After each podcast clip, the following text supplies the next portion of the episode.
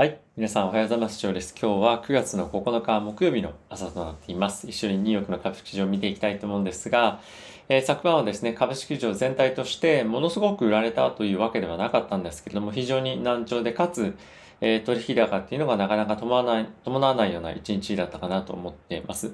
で、えー、ここ最近やっぱり少し元気がなくなってきてる一つの要因としては、えー、9月のテーパリングに関しては、まあもうないでしょうというところが、まあ一応コンセンサスに関して、あの、まあ出てきているとは思うんですけれども、まあ昨日もですね、あの、連銀の総裁からの発言もあったんですが、えー、年内のテーパリングあり得るんじゃないかっていう声が引き続き出てきたりですとか、まああとはやっぱりコロナウイルスのえ今後感染拡大っていうのがまあしっかり抑えられてきてはいるよねとは言いつつもまだあの状況が安定しなかったりとかあと雇用の数値っていうのが、え、10月もまあ10月というかあの10月に発表される9月の数字っていうのも、まあ、そんなにあの、まあ、良くないんじゃないか。で、その理由としてなんですが、なかなかやっぱり、えー、企業が求める人材っていうののと、まあ、働きたいですよという人たちのマッチングがなかなかうまくいかないと。で、えー、これじゃあ雇用が回復しなければテーパリングが先延ばしになっていいんじゃないかっていう見方も一つあると思うんですけれども、まあ、そもそもあのテーパリングとかっていうのをまあ完全に度外視して考えた場合、今の、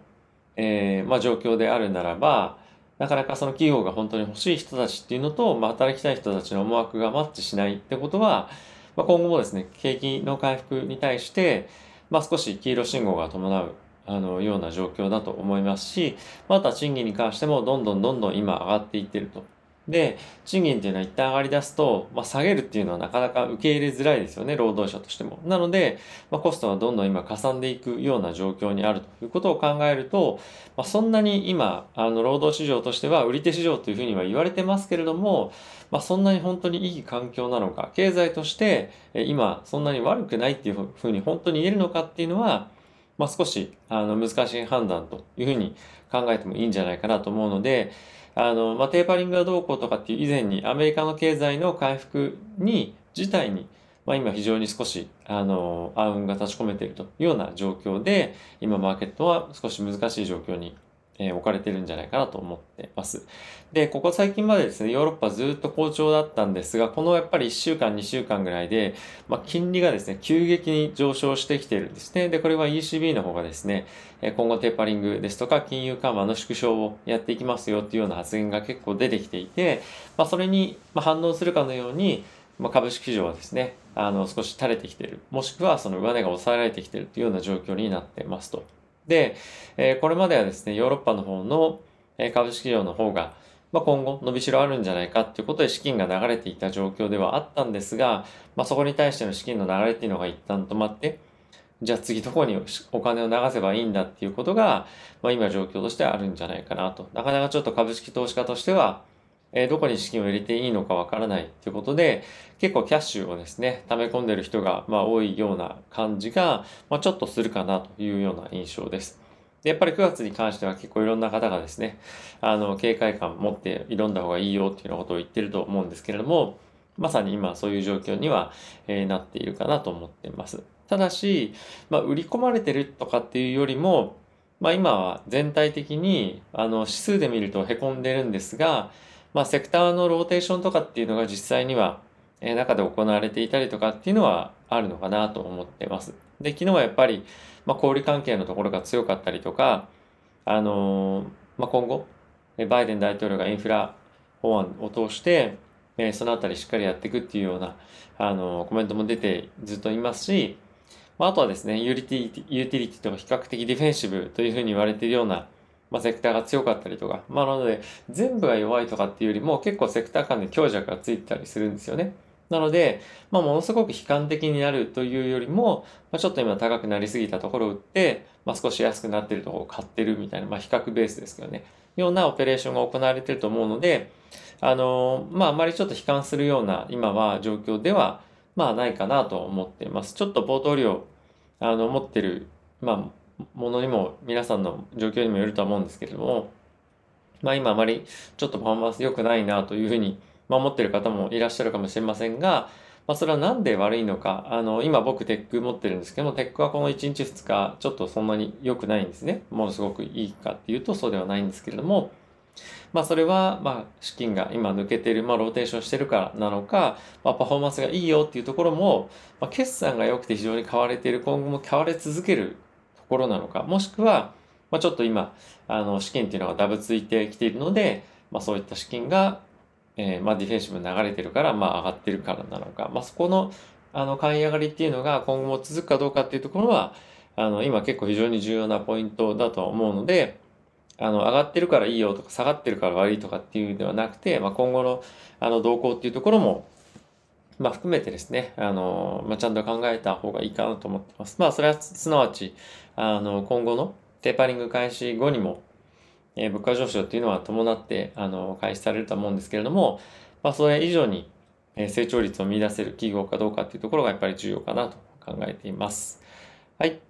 えー、指数一緒に見ていきたいと思うんですが、えー、ダウがですね、マイナスの0.2%、えー、S&P がマイナスの0.13%、ナスダックがマイナスの0.57%、ラッセル2000がマイナスの1.15%となってました。で、米国の10年債の金利なんですけれども、まあ、若干下がって1.34というところと、えー、推移をしていたんですけれども、まあ、あの金利に関してはちょっとアメリカの、えー、方はですね、少し一服感は出てきているかなと思うんですが、まあ、ヨーロッパの金利上昇というところが少し気になるなというのが、えー、ここ最近の状況ですかね。ちょっと僕もあの、少し見れてなかったところがあって、結構動いてたのでびっくりしたんですけれども、えー、アメリカも同じように、えー、金利の上昇っていうのを、えー、追っていくのかどうかっていうのが結構やっぱり、あの、注目というか重要だと思うので、えー、今後の、えっ、と、まあ、テーパリングに対しての姿勢とかっていうのが、えー、今後パウエル議長からですね、コメント出てくると、あの、FOMC で出てくると思うので、まあ、そのあたりどういうふうに考えているかをしっかりと、まあ、理解をできるだけ努めて、えー、まあ、挑んでいきたいなと思っております。はい。えー、小型株、あすみません。えっ、と、個別株に関しては、まあ、ちょっとあの、連日、ワクチン株が上下してたりするのがちょっと気になるなとはいうような、えー、感じなのと、まあ、あとはですね、あの、アップルが14日に商品説明の発表会控えてますけれども、まあ、にもかかわらず、まあ、昨日は上がってましたけれど、今日1%下落ということで、もう一日一日、毎日ですね、結構上下する銘柄っていうのは結構あって、まあ、継続的に上昇していってるものももちろんあるんですけれども、マーケットとしては今方向感非常に悩んでるなというのが値動きを見ても、えー、まあ僕は個人的には感じてます。はい。えー、ここからじゃあニュースいってみたいと思うんですけれども、えー、昨日ベージュブックのですね、発表がありまして、アメリカのえ経済に関しては、まあ、8月はやや、えー、減速というか成長が鈍化しましたよということが発表されてました。で、もちろん、えー、原因なんですけれども、デルタ株というのがやっぱり大きくあって、で、それも伴いなかなか雇用が、まあ、進まないと。まあこれはここ最近ずっと起きていたことではあったんですけれども、特に、えー、これずっと雇用の回復っていうのが起こっていた、まあ、外食旅行観光産業とかっていうところがですねあの一旦まあ打ち止めというかもうちょっと今ここからさらにもう一段雇ってとかっていうよりも、まあ、夏も終わったこともあって一旦ちょっとそういった雇用回復を担っていたこのセクターはですねちょっと小休止というかあの冬にかけてはもしかするとまあ英語で言うとレイオフっていうふうに言いますけれどもリストラを少ししていく可能性は今の状況ではあるんじゃないかなと思うので、このあたり雇用にどう影響をしていくかっていうのは注目をしていきたいなと思っています。はい。で、ニューヨーク連銀の総裁なんですけれども、年内のテーパリング開始は可能ですよということをコメントしてました。で、これ案に9月の FOMC でテーパリングの開始っていうのをあの発表するよと。まあそんなことを言っていると思うんですけれども、まあその一方で、労働市場についてはさらなる回復が必要ですよというコメントも出ていたので、まあ、9月の、えー、雇用統計っていうのが、まあ、10月に発表ありますけれども、まあ、これがですねど、どういう数字出るかっていうのは、あの非常に、なんだろう、まあ、重要というか、まあ、9月に、9月の FOMC で発表するかどうかっていうのも、あの、前回の雇用統計をベースにっていうことだと思うんですけれども、本当にじゃあそれで十分なのかどうか。じゃあそれがもし9月にテーパリングじゃなく、開始じゃなかったら、あの、本当に11月に発表できるのかっていうところは、まあ、あの、少しこの労働市場の今動きでだったりとか、えー、ちょっとニュースヘッドラインを見てると少し本当に疑問かなと思ってます。えー、この1ヶ月2ヶ月で雇用の数値がしっかりと回復しているものを見せられるかっていうと、うん、どうかなと。で、そのまま本当にじゃあテーパリング行くのか。今ヨーロッパで懸念されているのは、えー、コロナの、え、収束っていうのが起こってない状態で金融緩和を縮小する。それって本当に大丈夫なのっていうので、え、結構株式市場は圧迫されてきてるんですね。で、同じようなことが今アメリカでも起きてると思うんですけれども、まあ、これがあの不安感の方が勝つと結構マーケットとしては一旦頭をぐっと下に押されるような感じで、まあ下落トレンドっていうわけではないんですけれども、少し強めの調整が来てもおかしくはないなと。まあなのでこのあたりどういうふうに本当になっていくか、えー、他の連銀の総裁のコメントもですね、含めて、えー、聞いていきたいと思います。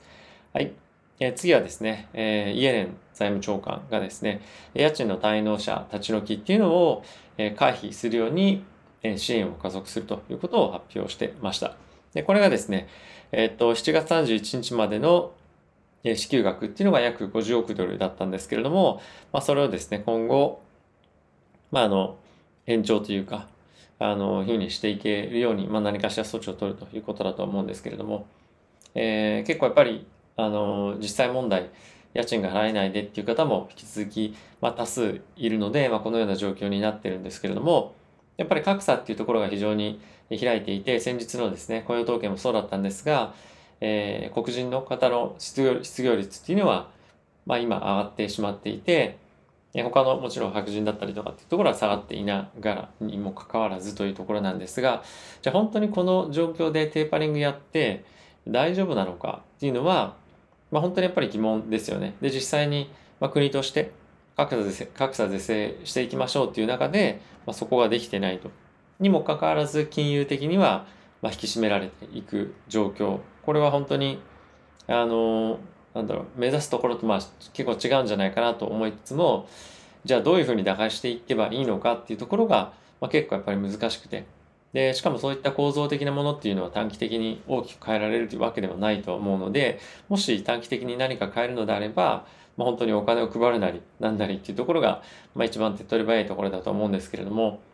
あの、お金を配ったところでそういったあの格差っていうのは簡単にあの変わらないと思いますし、やっぱり必要なのは教育の改革とかっていうところが、え結構重点的に今議論されているところだと思うので、まあ、やっぱりじっくりやっていくところと、まあ、早急に、えー、まあ、手早くやっていくところっていうのの、なんていうんですかね、あの、メリハリっていうところが今ちょっと見えないような状況になっているので、今後はそのあたりの政策ですね、あの、いろいろとコメントは出てくるとは思うんですが、あの、今の状況を改善、大きく改善させていく方法っていうのは、まあ、今ないだけに結構苦しい、あの、まあ、状況というか、かなと思っています。はい。えっ、ー、と、あとはですね、アメリカの方で、えー、求人の、えー、まあ、なんていうんですか、雇用動向の調査っていうのが発表されていたんですけれども、えっ、ー、と、7月の数値がですね、発表されたんですが、2000, 2000年の12月の、えー、統計の開始をですね、以来の、えーまあ、一番最高の求人件数のあの発表となってました。で、えー、今回の労働の、まあ、雇用、すみません、雇用統計の数値なんですけれども、まあ、非常に良くなかったんですよね。で、にもかかわらず非常に雇用の、雇用する側としてはこういう人欲しいですよって非常にたくさん出してると。にもかかわらずやっぱりマッチングが少ないっていうのは、まあ、企業としても非常に、えー、悩ましいところだと思いますし、まあ、あとやっぱりその労働者側として自分たちがじゃあ働こうっていう気持ちだったりとか、まあ、これやりたいなとか、なんかそういう意欲が足りないのか、もしくはその全く働く気がないのか、もしくは、あの、何かしらその条件っていうのが足りないのかどうかっていうところが、まあ、今結構やっぱり非常に重要だと思っていて、あの、コストがどんどんどんどん上がっていって、それを、じゃあうちも対応しますみたいにやっていくと、本当にビジネスとしてはかなり、特に、あの、低所得者の方が働くような、あの、時給ベースとかで、あの、仕事をするようなところとかっていうのは、まあそういうコストがもともとかなり低く抑えられているところだと思いますし、利益率がかなり低いビジネスが多いと思うので、結構後々本当に効いてくると思うんですよね。で、そういった中で、えー、雇用がなかなか伸びてこない。であればビジネスの拡大もできないよねというような状況になっていくと思うので、まあ、この辺りのミスマッチどういうふうに解消するのかっていうところは、えー、まあ、非常に重要なあの社会的な課題かなと思ってます。はい。まあ、採用率っていうところもあの低い低くなってるようですし、えー、まあ、今後ですね本当にどう本当に改善していくいけるかどうかっていうところから、まあ、少し不安なポイントかなと思ってます。はい。あとですね、えっ、と、まあ、最後になんですけれども、えっ、と、コインベースの、まあ、仮想通貨の取引所で上場しているコインベースが SEC からですね、あの、まあ、注意を受けるような文章っていうのを、まあ、もらいましたと。で、えー、それはですね、どういうものかっていうと、えー、我々のような消費者が仮想通貨を貸し付けて、えー、金利を稼ぐような、まあ、そういう商品をコインベースが出そうとしてたんですが、まあ、SEC から証券取引所からからダメですよと、まあ、そういうのダメですよというふうに言われてしまって、で、それに憤慨したコインベースの CEO はですね、あの、非常に、なんて言うんだろう、スケッチーっていう言葉を使っていたんですけれども、なんて言うんだろうな、あの、ちょっと日本語で表現が難しいんですが、なんとなくその、なんだこのやり方はみたいな感じで、まあ、批判をツイッターに乗っけて、まあ、いろいろつらつらと、えっ、ー、と、20件ぐらいのツイートに分けて、まあ、単純に言うと文句というか、まあ、そういったものを言っていたんですね。で、えー、まあ、文句を言うのは、まあ、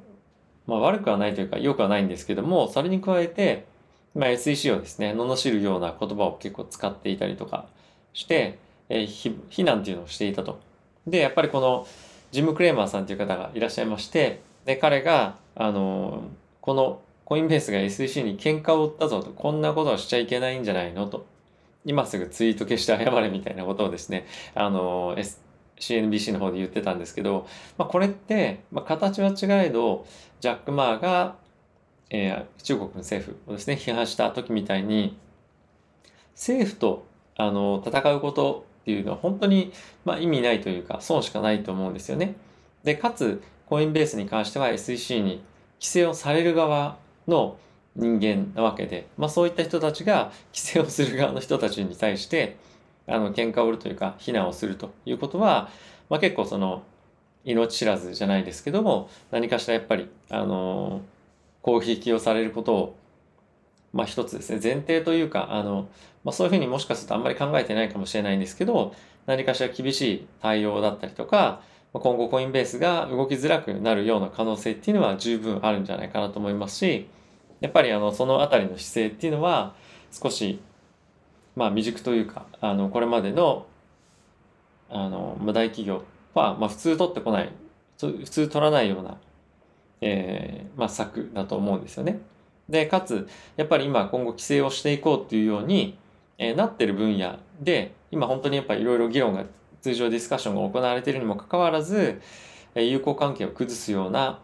発言、まあ、これかなり軽率だったと思うので今後どういうふうな対応を、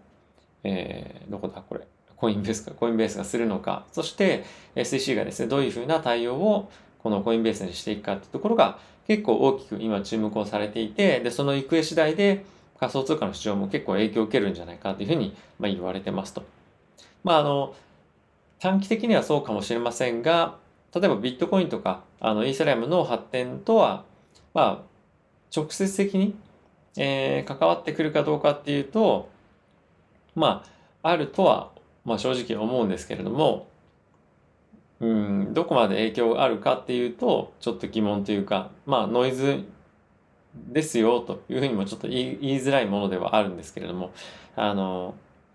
まあちょっと難しい判断ですよね。すいません。ちょっと歯切れが悪くなりましたが。まああの、この背景としては、本当は SEC としてはですね、たくさんその貸付とかっていうサービスがどんどんどんどん拡大していくことで、無理にあの市場がレバレッジを取っていくような方向性になると、まあそれは嫌だよということだと思うんですけれども、まあこの後どういうふうになっていくかっていうのは注目をしていきたいと思います。はい。ということで、えー、9月にもう入って1週間ぐらい経ちましたけれども、株式市場ちょっと難聴ですよね。僕の冒頭利用もあの、別に下がってるわけじゃないんですけど、ちょっと上がってもなくて、なかなか、あの、もどかしいような感じが続いているかなと思っています。まあ、あまり日々の値動きに気にするというよりも、え、個々の企業がしっかりと成長していけるかどうかとか、まあ、あとは決算の内容で悪いところがなかったか、もしくは今後厳しくなるような、えー、まあ、事業とかないかとかっていうとこを、まあ、見ていくのが、まあ、一つ重要なポイントかなと思いますし、まあ、あとはこのような状況であっても、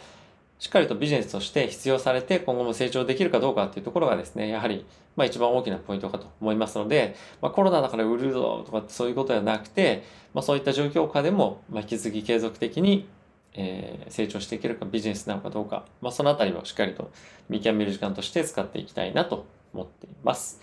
はい。ということでちょっと長くなってしまいましたけれども、えー、皆さんご視聴ありがとうございました。えー、結構仮想通貨の方も動いていたりとかするので、まあ、そのあたりもですね、注目して見ていっていきたいなと思いますし、そのあたりもしご興味ある方は、もう一つのチャンネルをですね、やってますので、えー、ぜひそちらの方も仮想通貨チャンネルというのがあるんですが、そちらの方もチェックしていただけると嬉しいです。